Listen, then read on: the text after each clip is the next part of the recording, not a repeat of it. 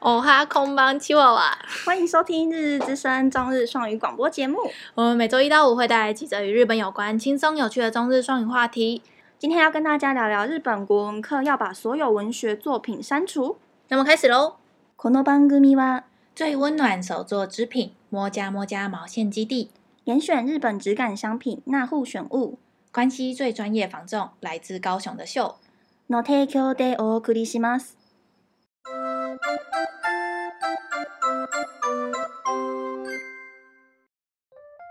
去年台湾で论争を起こした国语教育に関する改革を皆さんは覚えていますか？最近日本でも同じような改革が行われています。来年度から大学入试の共通テストの国语科目の出题方针を従来の文学中心から実用文に重きを置くことになりました。こんな重大な改革をめくって教育科が警钟を鸣らしています。大家还记得去年在台湾吵翻天的教改国文课纲的事情吗？在日本最近也有类似的教改争议。预计从明年度起，高中生考大学的全国大考共通试验的国文科目，将会把出题方向从原本的以文学为重，更改为以实用文为中心，引起教育界的一阵挞伐。到底是怎么回事呢？専门家によると、デジタル制品の普及によって、新世代の子供たちは情报に対する知的好奇心が下がり、文章の読解力も劣っていく一方です。多くの新社会人世代が基本な契约や条例さえ読めないことから、今まで中心となっていた文学作品を社会に出てすぐに応用できる実用文に変更したといいます。专家指出，这个世代的小孩因为 3C 以及手机的普及，对于资讯的渴求越来越低，对于文章的理解能力也逐渐下降。许多刚出社会的世代连基础的合约条例都不会看，所以才把以往被视为重点的文学文章抽换成在出社会后有实际应用的实用文。実用文とは一体どういうものでしょう？资料によると、驻车场の契约书、 自治体の方向、架空の高校の生徒会规约など、いつ役に立つかわからない文学ではなく、制度がすぐに役に立つような実用性がある文章のことです。教育専门家はこのような改革によって、もともとよく本を読み、読解力が身につけていること、知的好奇心が乏しく、本を読まない子の间で、知识二极化になる恐れがあると指摘しています。文芸作品を鉴赏することによって、想像力と思想を豊かにする役割があり、これからは裕福な家庭环境や家族の教育レベルの高いことが、その二极化の键になると予想されます。而实用文到底是什么呢？资料中显示，如停车场的合约、自治团体的告示文、架空的学生会规范等等的，追求的是可以让学生们马上派得上用场的文章，而不是不知道什么时候才可以用得到的文学文章。但是也有教育家指出，此改革会让原本就喜欢阅读、拥有足够阅读能力的孩子，与缺乏求知欲而不太会阅读的族群们的知识两极分化。阅读文学文章可以训练小孩子的想象力以及思维能力，可以预见未来家庭环境较优渥、家人教育程度较高等等的，都可能造成差异越来越大。一部の人はこれは阴谋论として。政府が国民を马鹿にすることによって国民の文化素质を下げ、 コントロールしやすくするためではないかという说もありますが、その一方、実用文を勉强することによって将来的に実世界で応用できることが一番大事だと考える人もいます。この话题についていろんな视点があって、それぞれ一理がありますが、皆さんはどう思いますか？也有人指出，这是政府刻意想要制造笨蛋国民，好让政府好控制，降低整体国民的文化素养。另一派人则是觉得，以活用以及能够面对未来实际生活的教育才是最重要的。这个议题牵涉到很多的层面，正反双方的立场也各有道理。那各位听众觉得呢？好，然后这个议题呢，有一点大吗？算算很，然后我们看很多资料，然后我后来就放弃了，因为我真的我真的看不懂哎，我就觉得每一家没有写一个肯定的，就是以后就是怎么样怎么样怎么样做，他只有说预计是往什么样的什么样的方向走，嗯，但是没有说就会变成一个确定的事实这样，嗯，所以我们就就是不敢乱讲，因为这个怕被骂。然后刚好今天的那个就是我们我大学的老师刚好有来找我们。所以可以来就是跟听众分享一下日本人对于就是中文要改课纲这件事情，可以就是有什么想法。然后张老师也在，然后张老师可以就稍微分享一下，他觉得在台湾，然后就是因为张老师比较主张不不需要读古文跟就是文学文章的类型。哦，他是啊，对，他是比较觉得说学生使用跟呃。会会不会用得到比较有关？你有反驳的话，嗯、等下可以直接反驳。好，嗯，然后我们的老师就是比较主张学生应该要学文学的作品，因为这篇文章其实是老师贴给我们的，然后他就是有点在生气日本政府说，怎么可以这样子做？什么这样国民都会变笨之类的。好，那就嗯，我们这个老师你要叫什么？笨笨老师都可以，都可以。他中文超级好的，所以就是他对，所以他会全全中文。好，豆豆，我现在要讲吗？你要讲什么？老师，你觉得你觉得他们这样子改，不是因为他们真的是学生现在太笨了啊，就出社会没办法用。那他读那些文学，他出社会没办法用，要干嘛？点头干嘛？你不会点头，你要讲话。我真的不太习惯用这种方式来聊天了。你就应该怎么讲？你你那时候不是跟我们说你觉得这样不太好？嗯，那我我一直想问你说，为什么你觉得一定要保留这件事？因为像是我我虽然心里觉得啊，有文学这件事很重要，可是我又讲不出来为什么文学这件事一一定要有，一定很重要。我你知道我讲不出一个理由吗？可是像是老师，你就是读文学是你的专业，所以那你应该可以，就是有一个不知道该怎么讲，你的你的目标吗？你的核心思想吗？好，这个感觉压力有一点大。你不要害怕啦。嗯，呃，如果我们要讨论这个议题的话，先要讨论思考一下文学的功能到底是什么。嗯嗯，就。的确，我觉得文学这个东西，嗯，没有实际上的，诶，用途了。嗯。不过，我自己是研究文学的人，所以透过文学可以培养很多人，每个人的想象力的部分。嗯。尤其是我觉得文学这个东西啊，就透过一个文学作品，可以体验到很多不懂人，不懂。名字不懂宗教、不懂种子的人的一个人生了。我觉得是可以看到别人的价值观吧。对对对对，嗯、比如说，我们就从讲在新闻上看到什么，比如说最近在美国发现的那个什么 B L B L M B L M 嘛，嗯，那时候就我们可以理解黑人的那种历史背景了。嗯，但是如果你们透过一个黑人所写的文学作品，那你们可能更深刻的了解他们为什么这样讲。嗯，所以，呃，文学第一个功能就是透过一个作品，可以更会体验到别人的人生，然后可以培养对他人的一种光荣的心态。嗯，然后另外一个就是，我觉得所有的文学作品，所谓的文学作品，描述的通常都是那种。该怎么讲？比较非非 伦理的部分，因为很多文学作品描述的只是没有那种很理性的东西啦。非伦理这件这个词好抽象哦。哦，比如说那个太宰治的作品啊，嗯、他的《人间失格》里面的人物基本上都是人渣啦。嗯嗯，就是打毒品啊，然后骗女人啊，嗯、等等。但是我们每个人都有这种比较。黑暗的、负面的部分嘛，嗯、我觉得文学就是描述这种人类比较负面的地方。你就是一个情绪的出口嘛？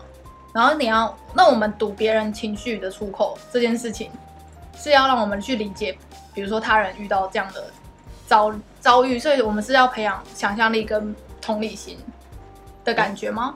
应该要说，嗯，接触文学的人可以了解人类只是没有很完美的，因为在学校所教的东西啊，嗯、通常都是非常理性的东西啊，科学的东西。嗯，但是如果我们的社会，法治社会如果那么完美的话，基本上我们的人生是很完美的。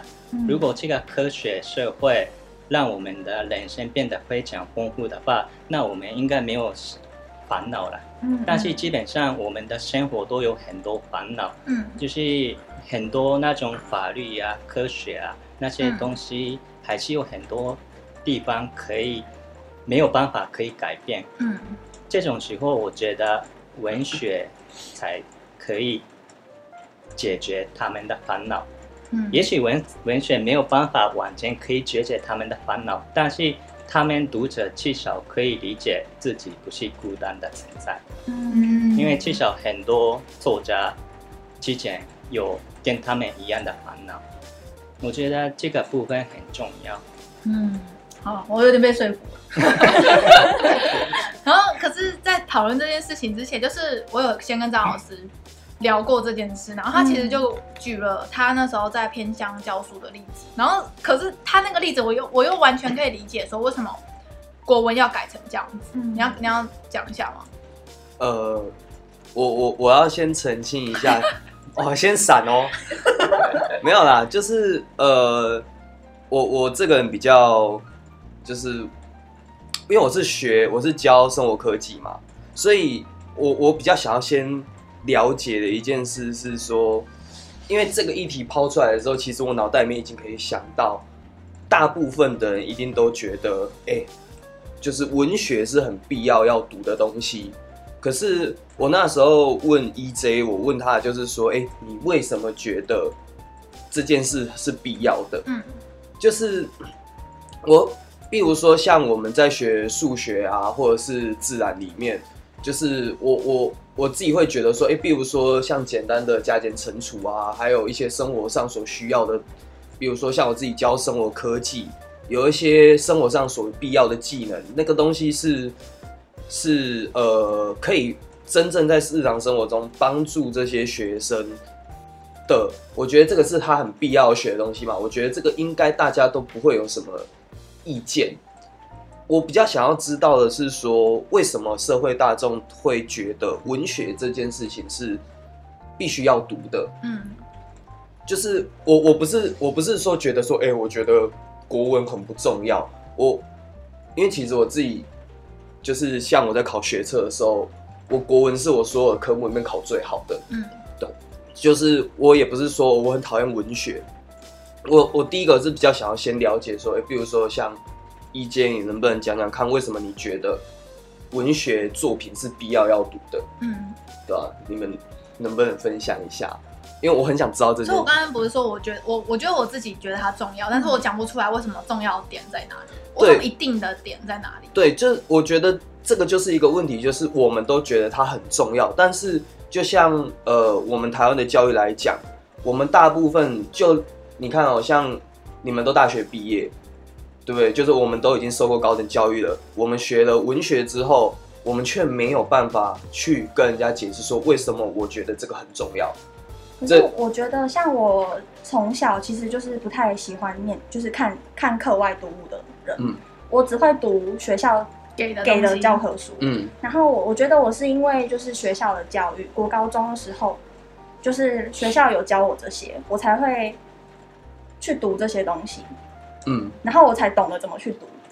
不然的话，如果我没有这些教育的话，我可能到大学毕业，我真的是没读过一篇文章。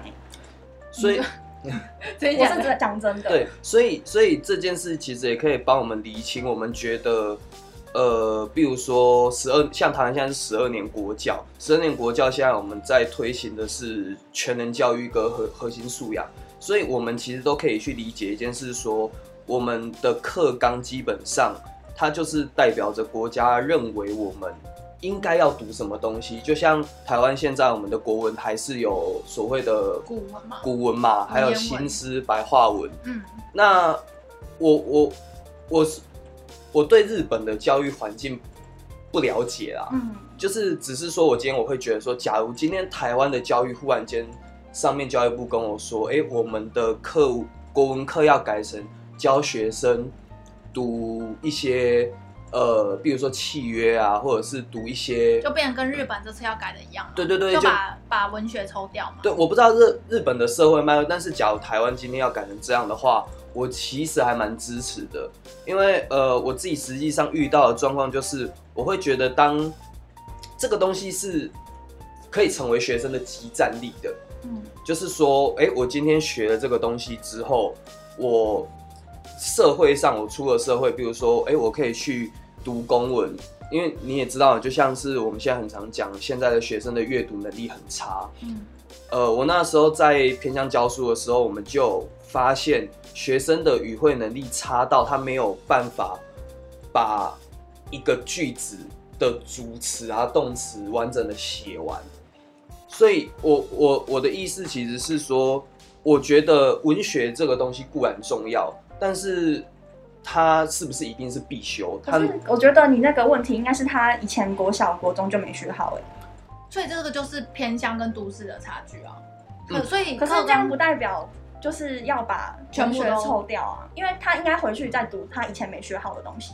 可是，呃，没有。可是其实现实面啦，我们要回到一个现实面，是我们学生中学在教育他的教育，他是有时数的。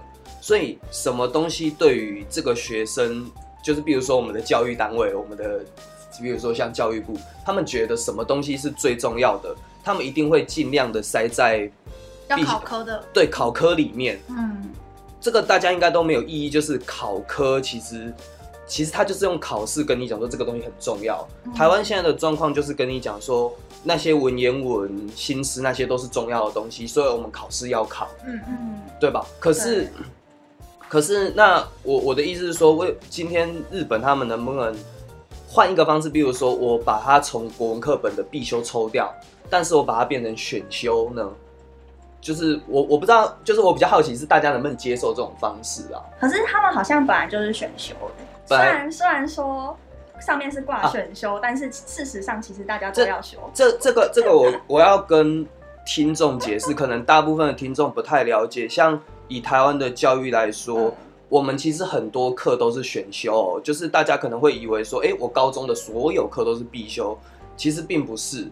其实我们有很多课程都是选修，那只是说为了排课方便，中学以下的教育我们会把选修跟必修学校都会规定好，把它排排排排排排成学校想要你上的样子，所以其实本来就会有。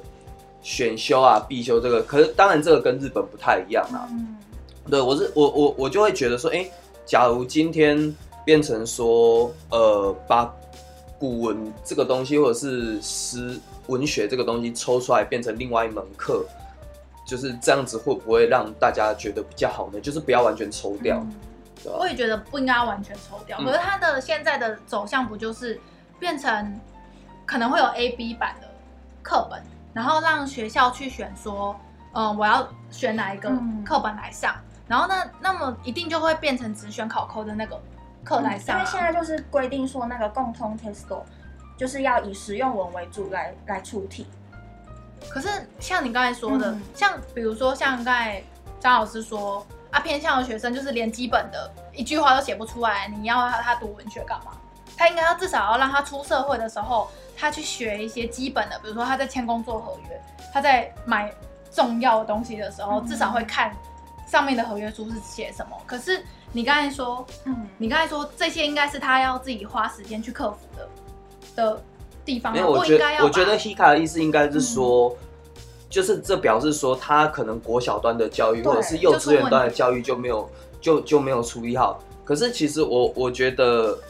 这个就也是我们在现场教育者会遇到的事情，就是我们会往前怪罪，比如说大学端会怪罪高中端老师没有教好，高中端会怪罪国中端老师没教好，国中端老师会怪罪国小端没教好，那国小老师怪谁？怪家长没有但是其实我觉得教育不是这个样子，嗯，就是他他没有学好这个东西是有一个结构性因素的，就是它它是一个结构问题，他它不是说一定是家长没有教，以至于国小没有教，以至于国中没有教，它其实是整个教育的环节里面它都出了问题了。因为在乡下吧，我觉得环境也很重要。欸、我我虽然我刚才是用乡下做比喻哦，但是不代表都市的学生没有这个问题哦。就是因为我我在乡下跟都市，我有待过，我有待过都市比较大的学校。嗯，你会发现，就是随着社会在进步，或是科技在进步，学生的语会能力是越来越差的。嗯、因为比如说像我们传简讯或传赖，我们不用打文章。我们可能打简短的字，嗯、或者是一些简称，我们就可以跟人家沟通。嗯，我就是假如以我是教科技的人来讲，会觉得语言它是一个沟通的工具，所以我我才会比较偏向于我我会认为说，哎、欸，他们这样子改可能有他们的理由。嗯，对啊，就是假如今天台湾也要这样改，我可能可以理解。但是你说文学重不重要？我觉得它是相对重要的。那重要怎么体现？就像是，呃，我们考教师的时候，台湾现在考教师，我们以前要考教学原理，或者是青少年发展与辅导，现在开始要考教育美学。这就是开始，哎、欸，我们的国家觉得当老师需要训练美感，所以会把教育美学放进去考。对，那。这个东西就是变成说我我的想象啦，嗯、可能日本现在的教育环境，他们觉得可能就是现在的学生年轻一代，他们可能这些基础的东西，他们可能都有障碍了。我可能要先做一个轻重嘛，就是就是他对，可能有个排序，但是他这个方法是很暴力的，就是我全部抽掉，对。就是我全部抽他不要，那这个当然是我觉得大家都会感觉到哪里有问题嘛，因为一定不是他就是零跟一百嘛，嗯、对啊，就是我有个问题想要问老师，嗯、因为像刚刚张老师说，他觉得说就是语言只是一种工具。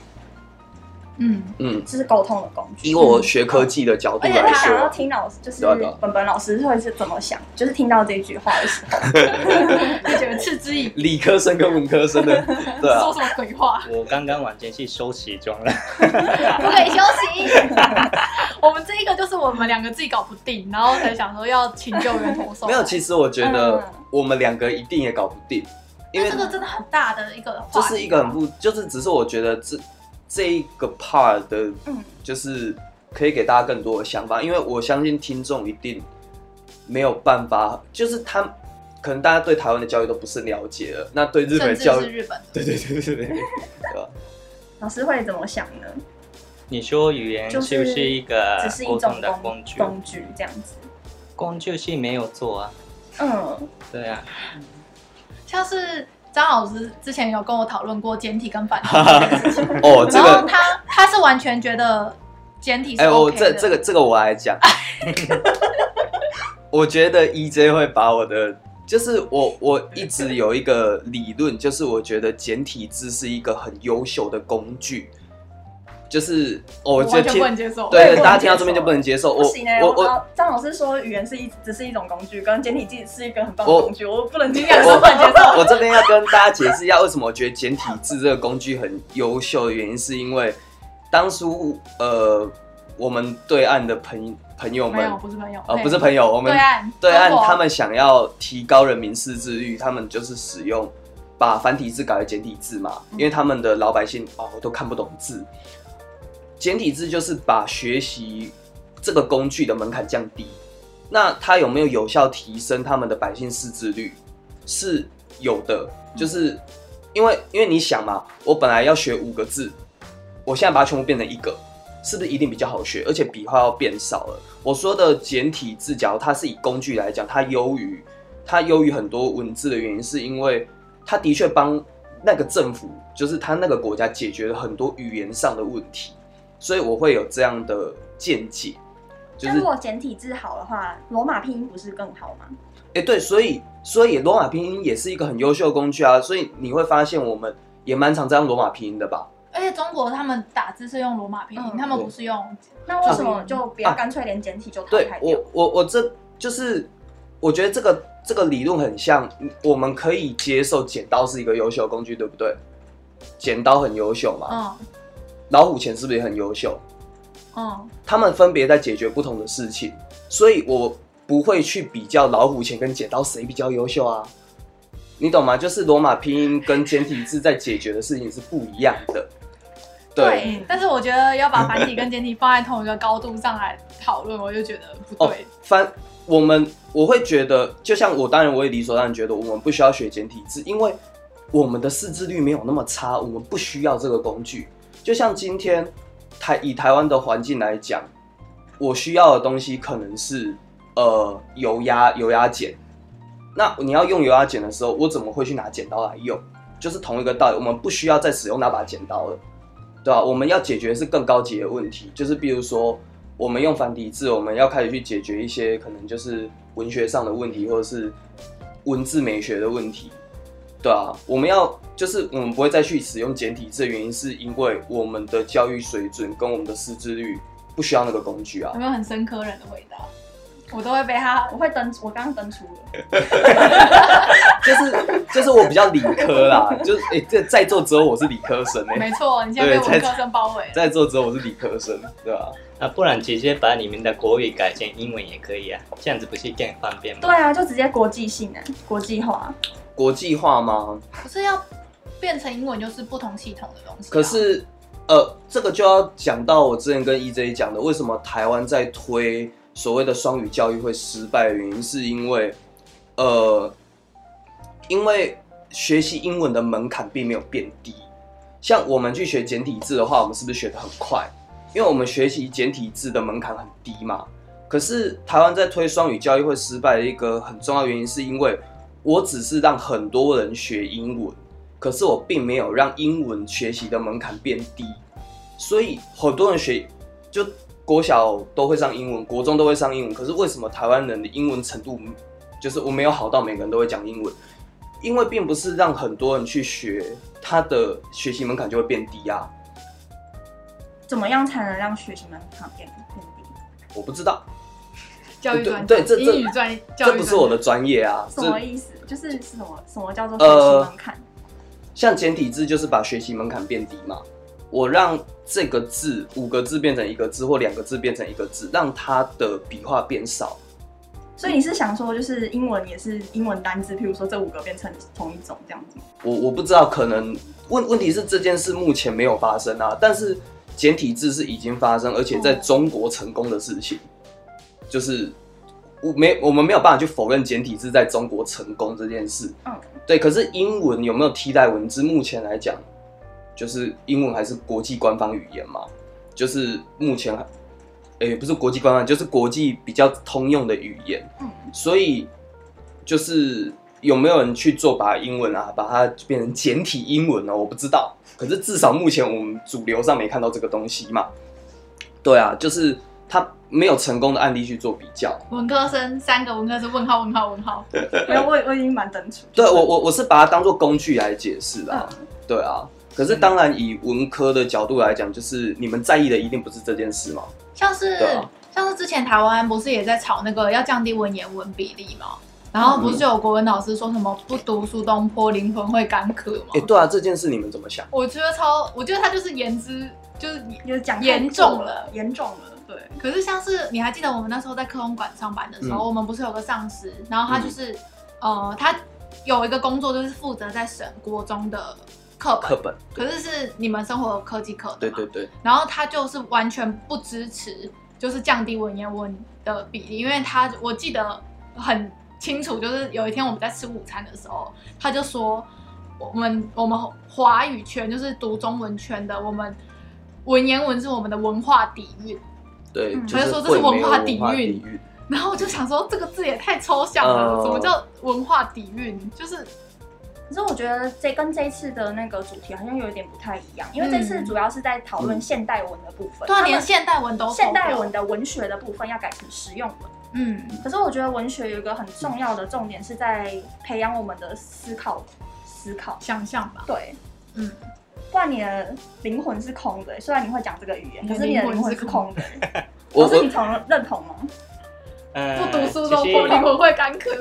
这个文言文的部分在日本已经吵了很久了。哦，你们也有吵过要把文言文拿掉？中文的文言文吗？而且日本的文言文的部分有两种，一个是日文的古文，一个就是中国的古文。嗯，所以我们日本的高中生还要读中国的文言文。嗯，然后我们刚有看到课本。呃，非常之艰难。对，其实很多优秀的学生都反对这种课纲了。为什么我们这个时代还要读？中国的文言文，我可以理解啊，完全不是你们的文化啊。对，呃，这个不能说不是我们的文化，因为日本的文学史里面汉文还是很重要。对，呃，明治时代之前，基本上很多日本的知识分子还是用中文写文章了。嗯，所以呃，我觉得如果要讨论到日本的文化文学的话，这个中文的部分还是不能忽略。但是，嗯。目前的日本的教科书里面的文言文的比率也还蛮大，嗯，然后尤其是我们可以理解读《演戏物语》，但是为什么我们还要读《红楼梦》啊？还有《三国志》啊？比如说，我就不懂为什么要读那些中国好几千年前被贬的那些官员，然后的抱怨文之类的，嗯、我就想说，这没有意义啊，就是有些不是。很精美的词汇词藻，它就是一个，就是他在住在那边，然后吃了什么，喝了什么，嗯，然后很好吃，就很想念你哦，然后这样子，然后我就会觉得，哎，我读这个应该是要挑选好的文章，然后比例比例去再去调整一下，而不是说全部都拿掉，全部都不要什么的，因为像是今天我们在讨论这件事，就是。就他们其实原本的课本里面就有实用文的，只是实用文的比例比较低，大概不到二十趴。可是他们现在却要把不到二十趴的东西直接灌到一百趴。他们也没有说灌到一百趴，他们只是说以这个为重。没有，他们可是不考没有讲死，可是不考不考文学啊？没有没有不考啊，他只是说以这个为重。不是啊，大考不考啊？没有以这个为重，以实用文为重。他不是说以实用文为嗯为重。是吗？这样这个句话的意思不是说真的是没完全零，他们都讲的很太暧昧了。对，所以我也有一点看不太懂日本人写的东西，所以我应该要重新要学习一下国文。日文吗？对。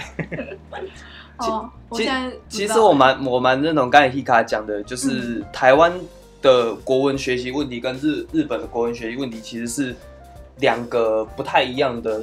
范范畴，比如说台湾，呃，早期，比如说从李登辉时代开始，我们就一直在增加本土文学的比例嘛。嗯，那台湾的文学的学习的课程内容的安排，其实是有一点，我我不能我不能说多少，嗯，但是它是有政治意涵在里面的。嗯嗯嗯，因为我觉得大家一定都有想过，为什么我读国中、高中历史的时候，我要花大量的时间去背。秋海棠那一块地图里面，哪个省份在做什么事情？嗯，可是台湾的介绍台湾，只有可能半本课本或者是一两个单元就结束了。嗯嗯，就是这是一个比例问题，就是从从某些某个时代，就是某某一些时代，比如说陈水扁时代或李登辉时代，他们就是一直在推行那个就是所谓的本土文学或乡土文学。那这个跟日本的。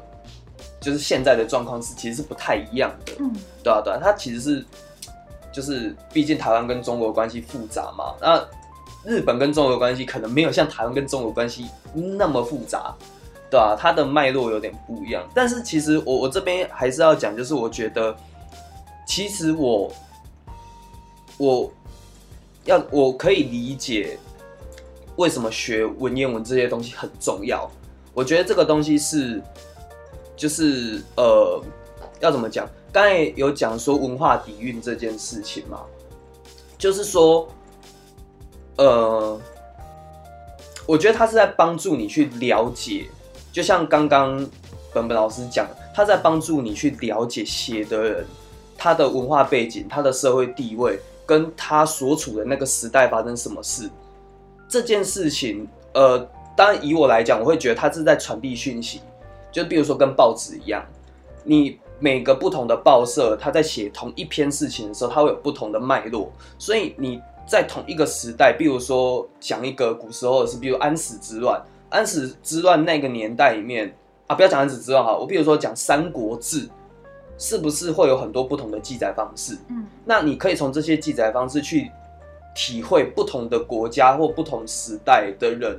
对同一件事情会有不同的看法，我觉得这个才是文学的重要性啊。嗯嗯，就之所以为什么我们要学古典文学跟诗的原因，其实我觉得是在这边，反而不是说我我觉得美感可能是一种，可是美感比较抽象嘛。嗯，对啊，我觉得他的他的这样，比如说为什么我们要去读马丁路德金跟他写的他写的东西，我们要去体会那个时候的黑人在那个国家里面发生什么事。我们最好的方式就是去读当时的人写下的东西，嗯，对啊，对，我觉得，我觉得你们可能刚才想讲的是这个，可是你们我言不达意啦。对，有一点，我觉得你们刚才想讲可能是这个啦，对啊，因为我自己其实虽然说我可以理解，就是啊，我把课本都改成那种定型文啊，让学生学什么是甲方乙方哦，然后教他们怎么看公文，这个东西。重要是是蛮重要，我我我觉得这样子改，其实我心里面也觉得，哎、欸，就就合理啊，对吧、啊？嗯、可是我我当然也知道古文为什么重要，好复杂哦，我要登出了，聊 聊超久哎，就是都是张老师在讲话，他真的很会讲话，每次都是乐乐的，所以如果他在碎碎念的时候，也是一个小时起跳，超烦。老师要补充什么吗？我觉得。课本还是很重要，因为课本是嗯教育里面最该怎么讲平等平等的东西了。嗯、因为不管你是有钱人，或是就在大城市，还是怎样，还是大家读的东西都一一样了。如果把教科书的内容都改成实用文的话，我觉得基本上乡下的比较没有资源的小孩没有办法接触这些。比较有丰富内容的东西啦，我觉得使用文这个东西的话，只是自己可以学习了。但是如果有这种，呃，老师要好好指导才可以理解的东西，我还是在学校教比较好。就是这种比较难的文学。嗯嗯，因为我自己也是乡下长大的小孩啦，现在虽然是我第三，所以，呃。像我老家那边连一个书店都没有，然后推着的啊，没有。那你的书都从哪里来的？只能看那个，当时没有网络，所以只能我们能接触的这种文学色彩的东西，只有教科书或者是学校小小图书馆的一些文学作品了。呃，我是一个怪咖啦，就在乡下，通常很少小孩接触这种东西，很开心。嗯但是我因为有教科书这个东西啦，其实我觉得现在你们就江老师很认真讲话的时候，我一直我偷看那个 日本的教科书，然后这个日本的教科书编的真的很厉害，我觉得所有，嗯、呃小朋友该学习的东西都放在里面，嗯、而且非常细心的有解说，嗯，当然就。会不会遇到好老师，就是看运气。嗯，还有大城市跟乡下的差别也很大。不过我觉得，呃，这种东西送到没有资源乡下小孩的手上，也是很重要的一件事情。所以你觉得，如果你是这个时代的小孩子，然后你现在上的课本就是里面不是文学了，是实用文的，你觉得你的发展会跟现在差很多吗？呃，这个很难讲，但是可能对。世界的看法还是有些不一样吧。嗯嗯，我还是很感谢，我没有感谢当时的国文老师，我的国文老师都很烂。我我很感谢当时的国文课本。嗯，因为有些作品真的让我想象很多事情。嗯嗯，对啊，我觉得国文课就是在训练我们的那个思想，不然你会空无一物哎，你就是。自己看到的东西，你就觉得那是事实哦。就是我们就是在读这个啊。嗯，对，所以我觉得另外一个文学的功能，重要的功能性就是批判性，可以培养读者的批判性的。哦，因为就像我刚开始讲的一样，因为文学的标准通常跟主流社会的伦理感不太一样。嗯，但是有时候主流社会的价值观不一定是对的。嗯，比如说三十年前的话，那个统计的问题就是一个统。统计问题，就是同性恋。哦，同志问题。对，同性恋的话就一个不敢跟别人讲的议题嘛。嗯，但是文学作品一直不断的写这些东西了。嗯，所以有时候文学作品所写的东西就是反抗主流社会的一种价值观。哦，所以我觉得透过文学作品，学生还是可以培养这种对社会的一种批评批判性。我觉得这个也是很重要的一件事情，但是这个也是要看老师怎么教的。所以老师真的很重要。嗯，好啦，差不多吧，收在这吧。我们不知道听众有没有觉得，就是对于这个议题有什么想法？反正大家就这样啦，我已经登出了。你要补充什么吗？没有啊，没有，还有还本老师先生，你还要补充什么吗？没有，我也登出了，登出了，我们录超久啊，这一集会超长的。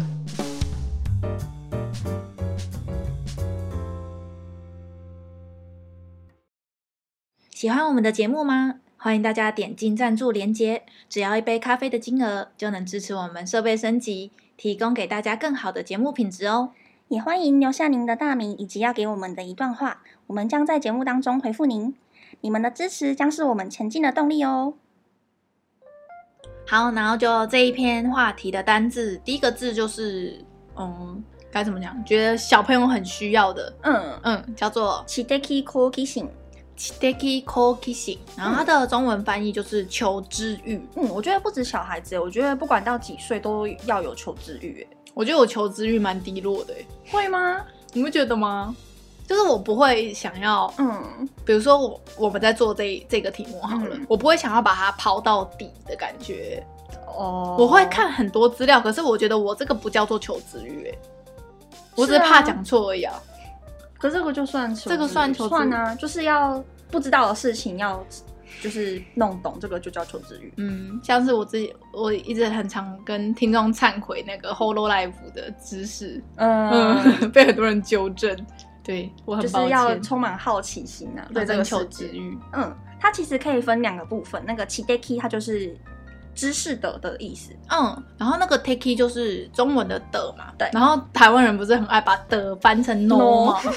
什么？所以就是我刚看到，就是如果。Teki 我就会我就会想说是 Chino Kokishi 嘛之类的，可能打错之类的嘛。对对对，就会想说它的读音是不是七，就是知识嘛是七嘛，然后 Teki 就会变成 no，是不是 Chino Kokishi 之类的？所以不是，它是用 Teki。嗯，然后那个 Kokishi 其实不不一定要跟 Chideki 放在一起啊。对对对，它就是你要单独用也可以，就是好奇心。哪里哪里 Kokishi？对，嗯，或是 Kokishi がある，就是有有好奇心这样子，就是前面可以再加任何的。 就是形容词、单字之类的，嗯，可以这样用。好，那下一个字是，那下一个字是デジタル制品，デジタル制品。然后它的中文翻译就是三 C 产品。然后这个单字呢，Hikka 要特别解释一下。嗯，嗯，因为可能想说，哎，三 C 产品是不是全世界通用？嗯，三 C 嘛，感觉很国际化。嗯，所以台湾的三 C 是，好像是只有台，就是亚洲地华语圈在用，哎。 所以三 C 是哪三 C？你要解释一下吗？好哦，像我们台湾就是华语圈在说的三 C，就是三个 C，一个是 computer，嗯，就是电脑嘛，然后另外一个是通讯 communication，嗯，然后最后一个是家电 customer e electronic，好强哦，哇，Sticky，我台湾人发音很不行，就很很日。好，那所以在你如果在日本。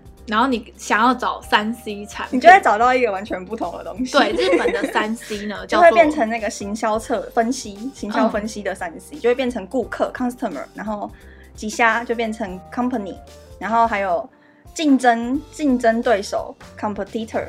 哦，对，会有这三 C。所以这个算是三 C 这个词是日本的商业术语吗？就会这样讲说三 C 分析就是一个那个叫顾客分析。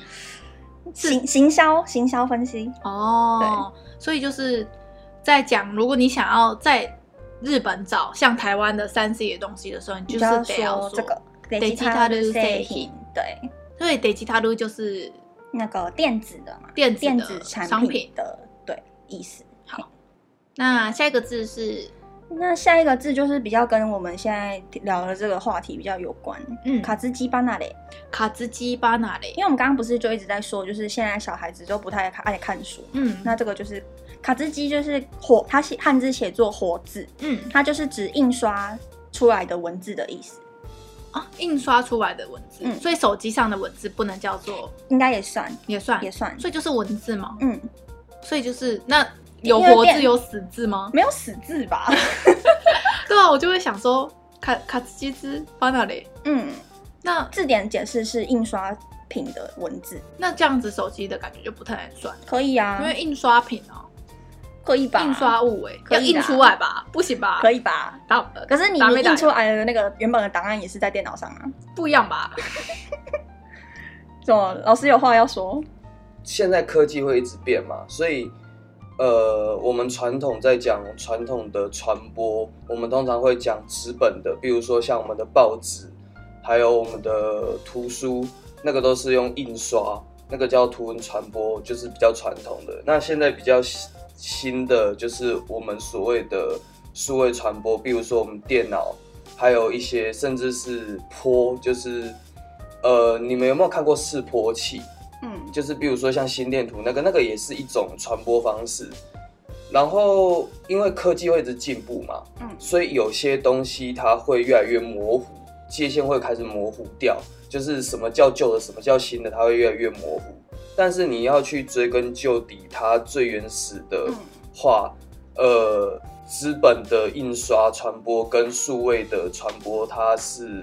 像像我们的话，我们会把它分开，就不一样的东西。嗯、对，对，对，所以那个活字就是印刷品啊。可是我一直觉得电子书呢，因为印刷出来的实体的书的内容跟电子书会是一样的。呃，对，所以呃，你们会发现电子书我们现在在用，比如说呃，比如说亚马逊的一些电子书，它其实是不是就是在模仿，就是我们早期的书本的的类型？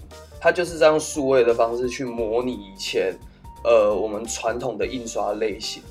嗯，对。那就像我讲的，它这些东西它会很模糊。那它最早讲的活字，应该是，呃，我的理解应该是像以前的活字版印刷。对，所以活字可以直接当中文使用吗？对，因为因为因为我们的印刷术里面最就是呃，我哎，你们以前。对，我有课，历史课应该有上过，就是啊，公馆有啊。对啊，就是活活版，就是我把一个字一个字一个字一个字刻出来。要像英文的话，就是把二十六个字母大小写各印一个，然后排好之后去呃印刷出来。嗯，那个叫做活版印刷，或者是它活版印刷，其实就是有点像我们盖章嘛。嗯嗯。那个就是凸凸版印刷。嗯嗯。嘿，那。我的理解应该是说，它它应该最早最早是代表那个活活字印刷，应该就是指那种活版印刷。嗯，对，对，对。所以我就觉得是要印刷出来的才能叫做活版。嗯、所以像是这个字，就是学生越来越远离印刷出来的知识，就是不看书啦，不看。我的理解是，就是不看文章，不看长文，他们只看短的讯息。我的理解是这样。是吗？嗯，所以你觉得我自己的理解啦。完了，我们对这个字的理解有出入。就是小孩子不不去阅读，对啊，他阅读的媒介不一定是实体的东西啊。我们现在像我自己就不买书的，我就这么看看网络上的。哦，但那不代表我是哈兹基巴纳雷啊。不确定哎，我好像有论文，我觉得这个是要语言学，嗯，或者就是专门在研究这个的才有办法很精准的跟我们说这个字的定义到底是什么。嗯，好，这个我们先保留，没关系，我们先跟。那等下问老师。好，等下，哎、欸，对，等下问老师。然后那个巴纳雷的用法其实又出现了，嗯、就之前，嗯，如果大家有在看综艺节目的话，应该会很常看到哪里哪里巴纳雷，就是越来越不用什么，或是越来越远离什么，就会用圈圈巴纳雷，就跟有点。你听过什么巴纳雷啊？就是那个啊，吉吉姆吉姆牛仔裤，吉姆。镜子，镜子，对，金子，金子巴纳雷，你有听过吗？没听过。然后还有很多啊，什么 smart home 巴纳雷，就是有有一派的人是刻意、哦、知道。刻意要刻意用以前旧的手机，对，或是把手机调成黑白啊，或者是把它弄得很不好用，嗯，来刻意降低自己一直用手机、嗯、这件事情，就什么什么巴拿雷会这样子加，对，所以我觉得这个用法算是很常用。大家先忘掉那个卡卡兹基，对，先忘掉那个活字巴拿雷，先记那个后面的巴拿雷就好了。嗯嗯，所以我们就是单字就选这几个。老师，我们刚刚在讨论这个卡兹基巴拿雷，它是指就是一定要是书上面的字吗？还是说网络上的文章也可以算？卡兹基，嗯，通常都是书上的东西了，要印刷，嗯、印刷品。因为我们刚才嗯有跟他讨论了一下说，说因为他的我们只只查活字的话是印刷品，嗯，然后它还有分成活狭义跟广义。嗯，然后 Hika 就问说，所以电子书上面的字不是活字吗？卡兹基巴纳的通常就是印刷品，但是也许现在包括网络上的文字了，包括了。因为我自己解读这个卡兹基巴纳的意思，就是说现在的小孩子都不读长篇的文章，嗯、只看短的东西。那可能包括网络的文章吧。好哦，而且我觉得这个卡兹基巴纳的已经讨论一百年了。真的吗？你觉得这是就老人家一定会讲，嗯，最近年轻人为什么都不看书？台湾也是一样。对啊，永远都是小朋友都不看书，我也不看书啊，我只看我自己喜欢的东西而已。嗯，嗯我觉得人类收到的讯息的量都差不多了。嗯，嗯而且而且现在接受资讯有更快的方式啊，就是我可以用听的，为什么要要对，或者是我可以更简短的去接收。以前要读很多的方式，我觉得就是科技在变嘛。你要不要从头再到尾再顺一次？那第一个是知的好奇心，知的好奇心就是求知欲。嗯，然后デジタル制品就是中文的三 C 产品。嗯，然后卡兹基离れ，卡兹基离れ就是呃远离阅读。嗯、我们暂时暂时的翻译是远离阅读。嗯，好，好，那这一篇就到这边。感谢大家的收听，我们是日日之声，我是 EJ，我是 Hika，我们明天见喽，拜拜。